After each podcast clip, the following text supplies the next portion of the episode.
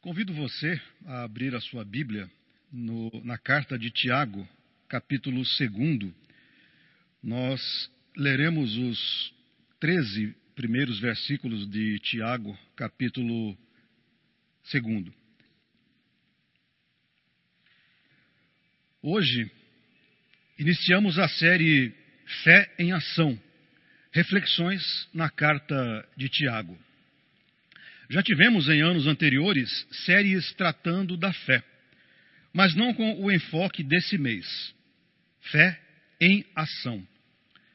Na verdade, a fé permeia todos os livros da Bíblia, do Gênesis ao Apocalipse, e de acordo com Hebreus 11, versículo 6, sem fé é impossível agradar a Deus.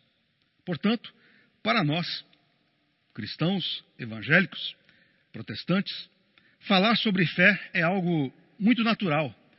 Afinal, ela permeia toda a Escritura Sagrada e, por consequência, toda a nossa vida cristã.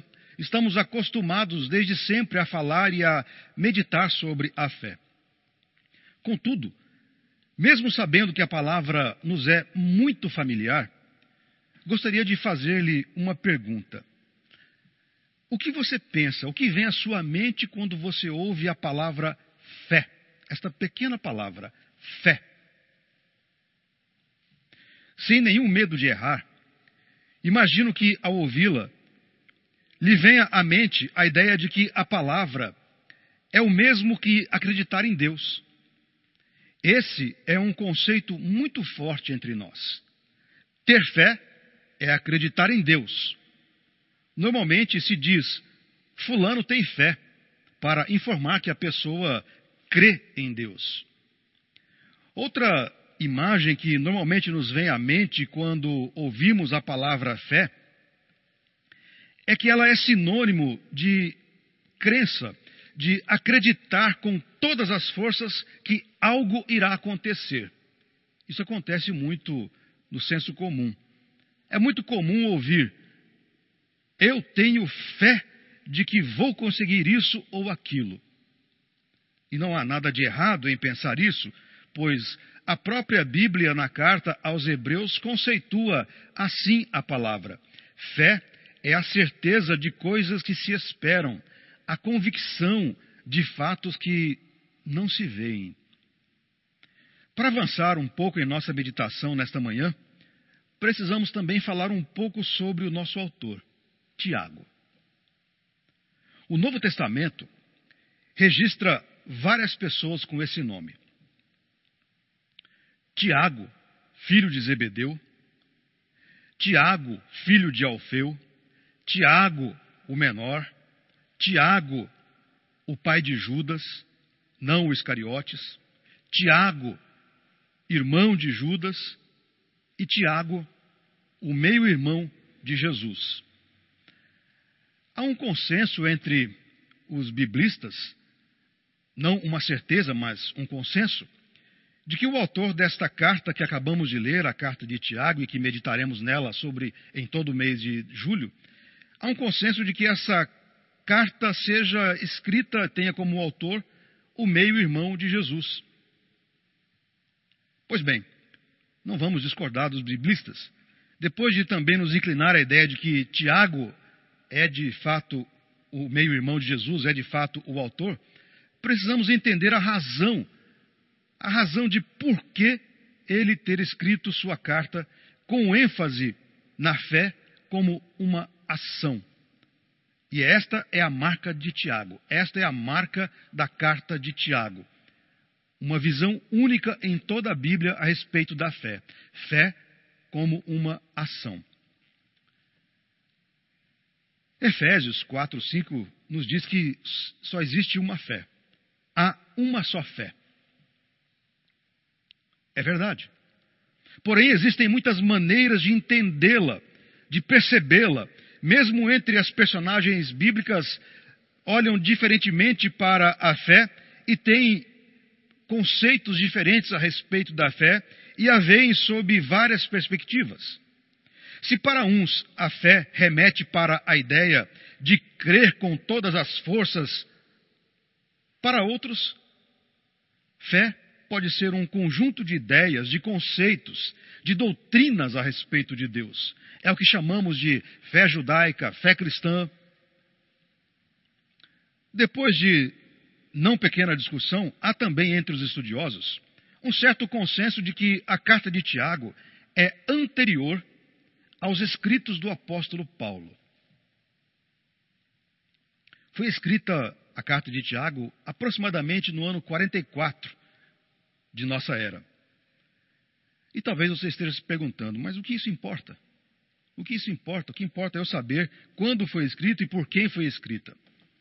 É que alguns achavam que Tiago escreveu a carta como uma resposta aos escritos do apóstolo Paulo, que era profundamente teológico, e alguns diziam que Tiago escrevia a carta como uma resposta, de certa maneira até mal educada, para uh, o apóstolo Paulo, ou da, a respeito daquilo que Paulo escreveu sobre a fé. A carta de Paulo aos Romanos, por exemplo, é uma espécie de tratado teológico a respeito da fé cristã. Nesta carta, Paulo discorre teologicamente, por exemplo, sobre a regeneração, sobre a expiação e o papel central da fé em todo esse contexto de salvação do ser humano. Para muitos, uma leitura intelectualizada, densa.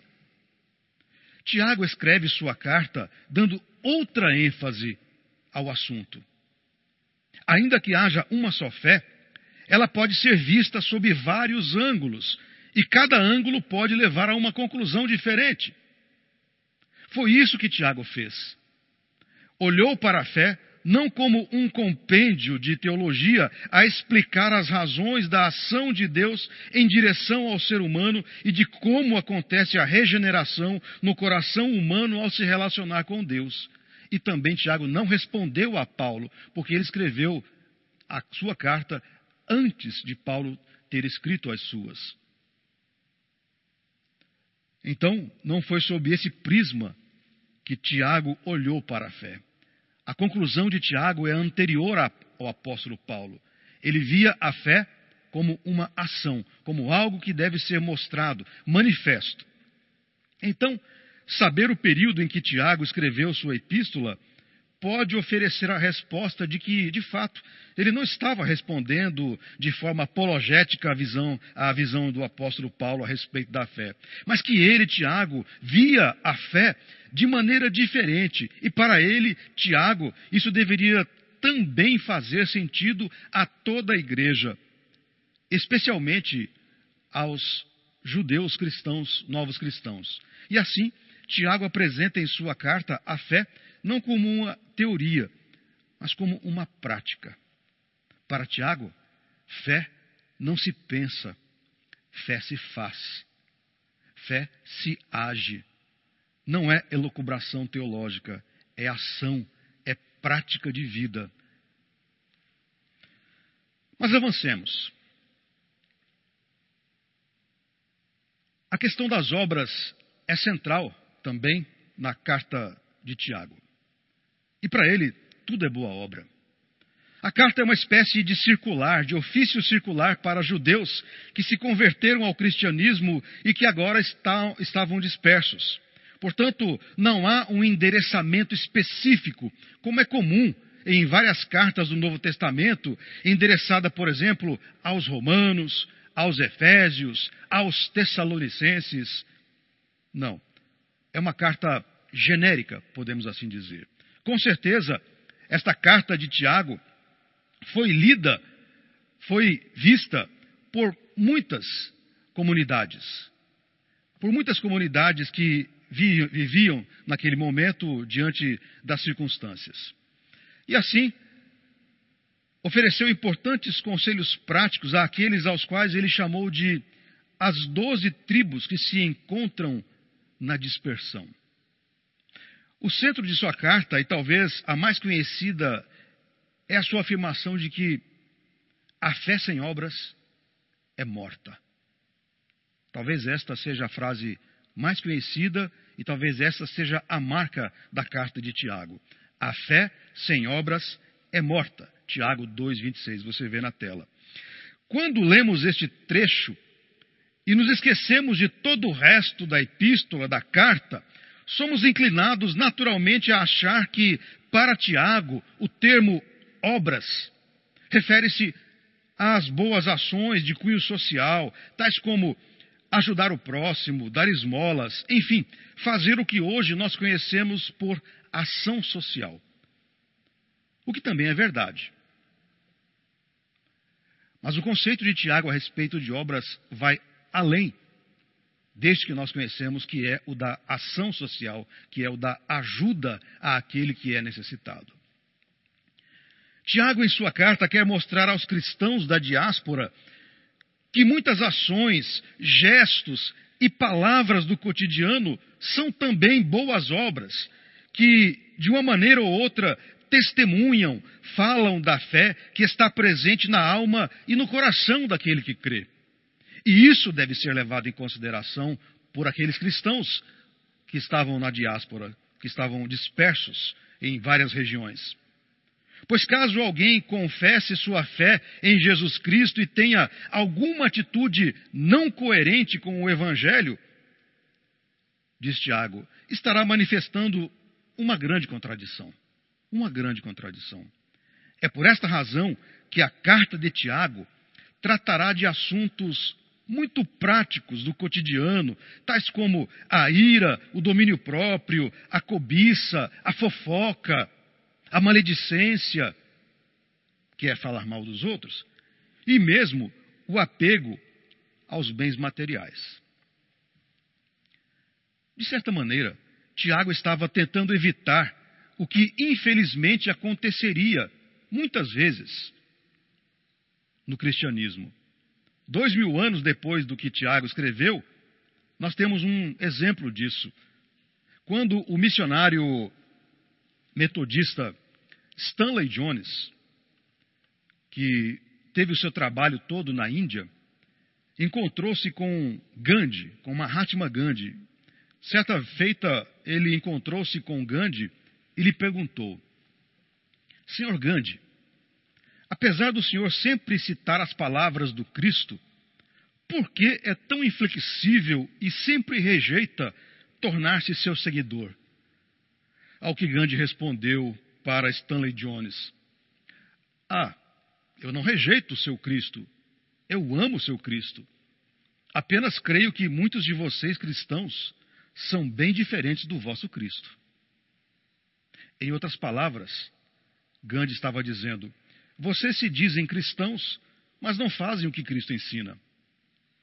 Portanto, precisamos entender que para Tiago o termo obras vai muito além do gesto de oferecer ajuda social aos necessitados. A fé em ação se manifesta de diversas maneiras. Dito isto, ouçamos Tiago novamente.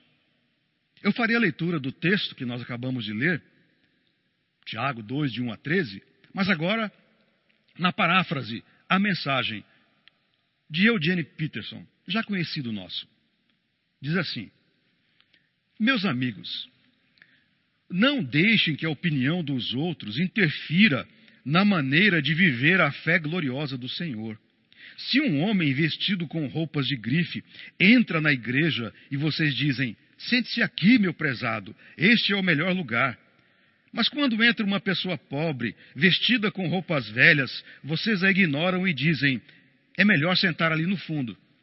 Então, vocês estão discriminando uma pessoa aceita por Deus e provando que são juízes que não merecem confiança. Escutem, vocês não sabem que Deus não é como nós? Ele escolhe gente desprezada pelo mundo para serem primeiros cidadãos do reino com plenos direitos e privilégios. O reino foi prometido a todos os que amam a Deus. Como podem menosprezar esses mesmos cidadãos? Não são os grandes e poderosos que exploram vocês nos tribunais? Não são eles que difamam nosso novo nome de batismo, cristão? Vocês devem cumprir o princípio maior das Escrituras. Ame o próximo como você mesmo. Mas quando ficam bajulando pessoas ditas importantes, quebram esse princípio. Vocês não podem escolher o que querem cumprir na lei de Deus e ignorar o restante. O mesmo Deus que disse não adulterarás, também disse não matarás. Se alguém não adultera, mas mata, acham que uma coisa cancela a outra? Não. Quem mata é assassino e ponto final. Falem e ajam como quem espera ser julgado pela lei que liberta. Porque se vocês se recusam a agir com bondade, não devem esperar tratamento gentil. A misericórdia, que é gentil, sempre vence o julgamento, que é severo. Então, convido você a ouvir Tiago sobre o que é fé em ação. E o título deste sermão é o que você vê na tela. Eu não consigo respirar. Esse é o título de nossa meditação. Eu não consigo respirar. A discriminação, ou o que Tiago chama de acepção de pessoas, sufoca o amor. Tiago descreve um comportamento entre seus leitores que, lamentavelmente, tornara-se comum entre eles. O que Tiago chama de, como eu disse, acepção de pessoas. O termo é sinônimo do que hoje chamamos de preconceito ou discriminação. Não importa a palavra, a atitude é a mesma. Diferenciar pessoas por aquilo que elas são ou possuem. É, e assim, temos a acepção de pessoas por raça, por religião, por escolaridade, por classe social, por sexo, por regionalismos, algo muito comum no Brasil. E a lista continuaria por muito tempo, se eu aqui fizesse. Isso me faz lembrar a sátira ao comunismo de George Orwell, A Revolução dos Bichos, quando termina o livro com uma frase que é o mesmo comportamento apontado por Tiago entre os cristãos lá do primeiro século. Todos os animais são iguais. Mas alguns animais são mais iguais que outros. Lá no primeiro século, Tiago critica a diferenciação que se fazia entre os ricos e os pobres e de como se dava mais atenção aos que aparentavam a riqueza. Ao fazerem isso, os leitores de Tiago não percebiam que aquela atitude de acepção de pessoas, de discriminação, simplesmente tirava o oxigênio, sufocava o amor que devia existir entre as pessoas, independentemente do que elas fossem ou possuíssem. Ao darem mais atenção aos ricos e desprezarem os pobres, os cristãos judeus do primeiro século se assemelhavam a Derek Chauvin, que não percebia ou não dava importância que sua ação desastrosa sufocava, tirava o oxigênio de George Floyd, que gritava: Eu não consigo respirar, eu não consigo respirar. E assim, a atitude de Derek Chauvin levou George Floyd à morte, tirando-lhe o oxigênio. Este é o final de todo tipo de discriminação a morte. Lembre-se, sempre. Sempre depois de uma atitude ou palavra discriminatória, o fim será a morte. Morte da sensibilidade, morte do respeito, morte da dignidade, morte da gentileza, morte do amor. E de acordo com Tiago 2,9, se todavia fazeis acepção de pessoas, cometeis pecado. Queridos irmãos e irmãs, o que Tiago está nos ensinando, e não apenas aos primeiros cristãos, mas também a mim e a você que vivemos no século 21, é que para manifestar de forma saudável a nossa fé, ela precisa ter atos concretos. Precisa ser uma fé em ação, uma fé que manifeste em nossas palavras e em nossos gestos que somos filhos de Deus. E a obra que se espera em você é que, ao invés da acepção e da discriminação, é a aceitação amorosa e respeitosa de todos os que são diferentes, seja em relação à raça, seja em relação à religião, à classe social ou qualquer outra discriminação que seja criada pelo ser humano. Você quer fazer boas obras? Você quer que a sua fé tenha uma boa ação? Você quer que a sua fé seja uma fé engajada, uma fé que saia da teoria e entre na prática? Então não faça acepção de pessoas. Essa é uma boa obra que se espera do cristão. Não julgue, seja pela aparência, seja pela cor da pele, seja pela raça ou pelos regionalismos. Agindo assim, você estará com certeza colocando a sua fé em ação. E a obra que se verá em sua vida será o amor e o respeito daqueles que o observam. Quando cristãos fazem acepção de pessoas, estão tirando o oxigênio do amor, evitando que ele respire, cresça e floresça nos corações, seja no seu próprio, seja no coração da pessoa que é vítima da discriminação. Quando cristãos nutrem o preconceito, estão sufocando a fé que possuem em Deus. Pois, segundo Atos 10,34, Deus não faz acepção de pessoas. Em terceiro lugar,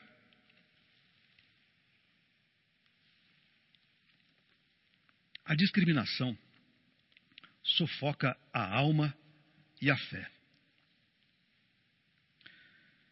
Na vida cristã, não há nada mais estranho, não há nada mais bizarro do que alguém se dizer um fiel servo do Senhor e ter atitudes que definitivamente não condizem com aquilo que ele crê.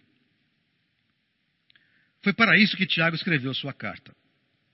Percebeu que isso estava acontecendo nas comunidades cristãs do primeiro século.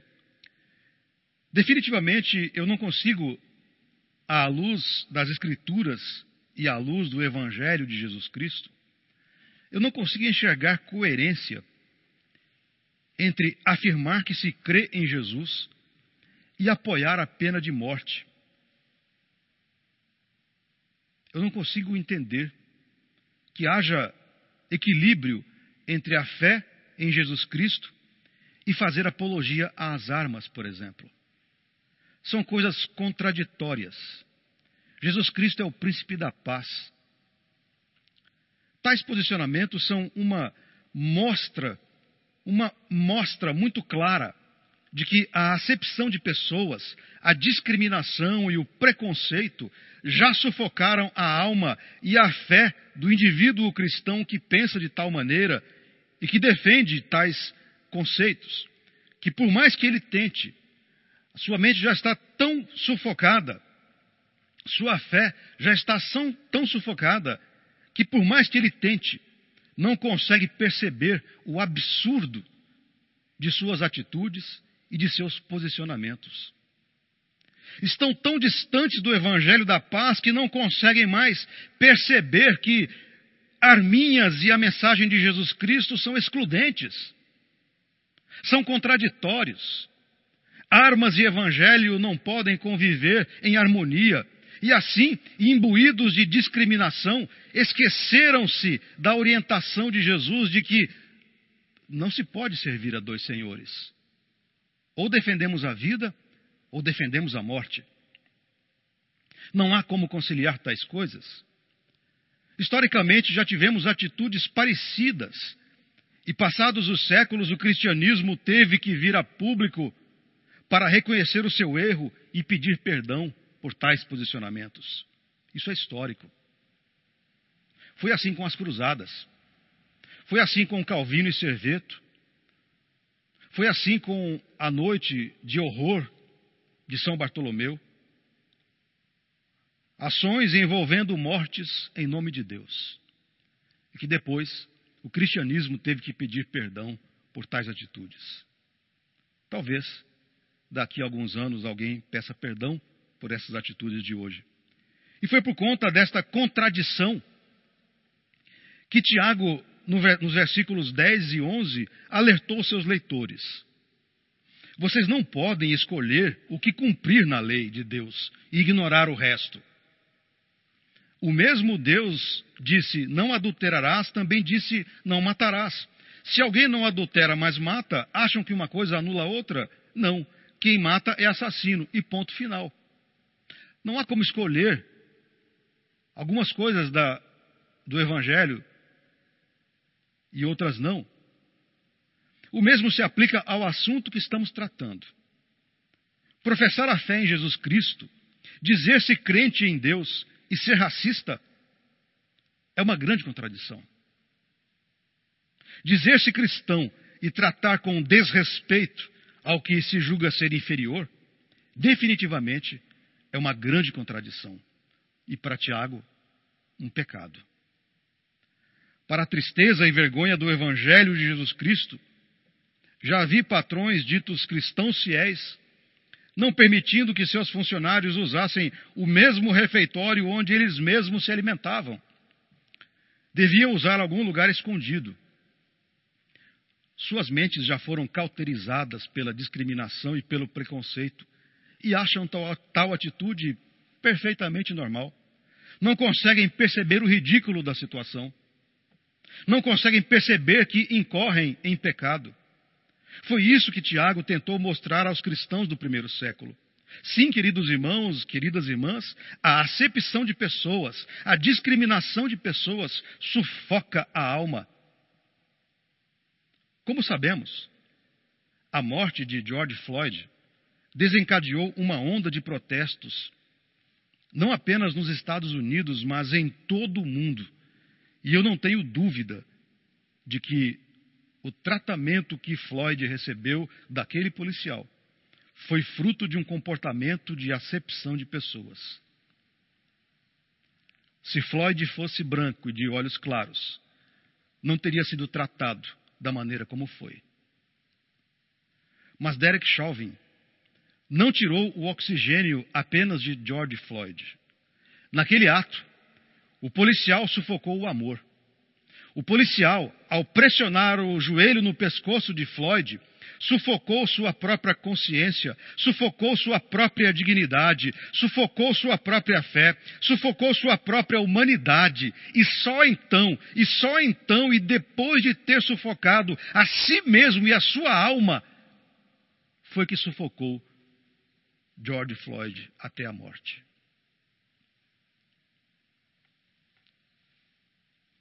Quero dizer a você que professa a fé em Jesus Cristo.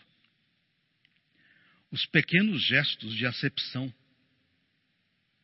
que são vistos como corriqueiros e normais, os pequenos gestos de acepção, as pequenas atitudes de discriminação, são mais sérias do que você imagina. Podem sufocar a sua alma, podem justamente sufocar a sua fé em Deus. E assim, ela não poderá ser uma fé em ação. Portanto, permita que a sua fé floresça. Permita que sua fé em Deus seja evidenciada por boas obras, obras de respeito ao próximo. Fazendo isso, sua alma também poderá florescer. E eu concluo. Certa, concluo contando uma história corrida comigo.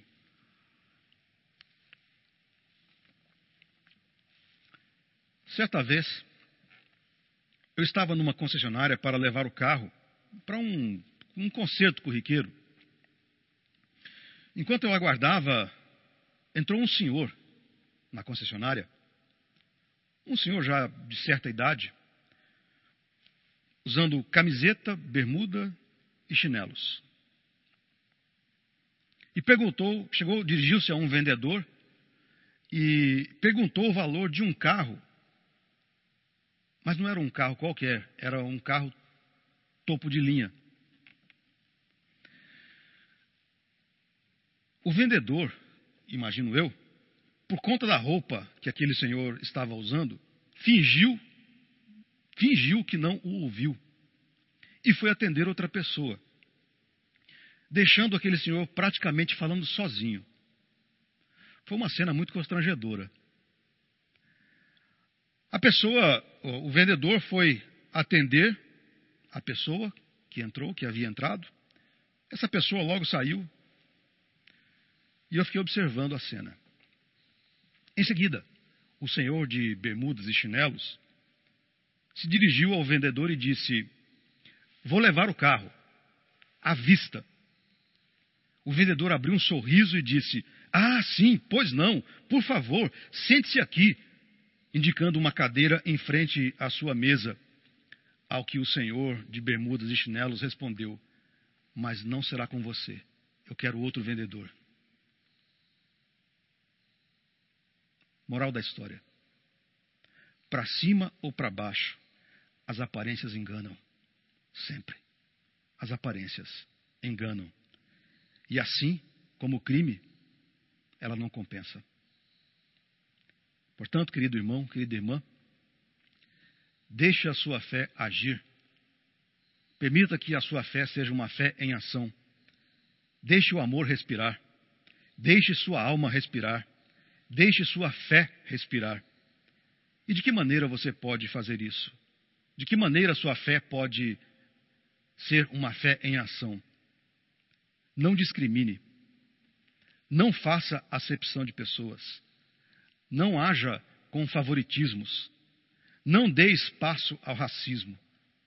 Agindo assim, sua fé poderá manifestar boas obras, que são o amor, o respeito, a dignidade e, acima de tudo, a coerência entre o que você crê e o que você faz. Que Deus o abençoe. Amém.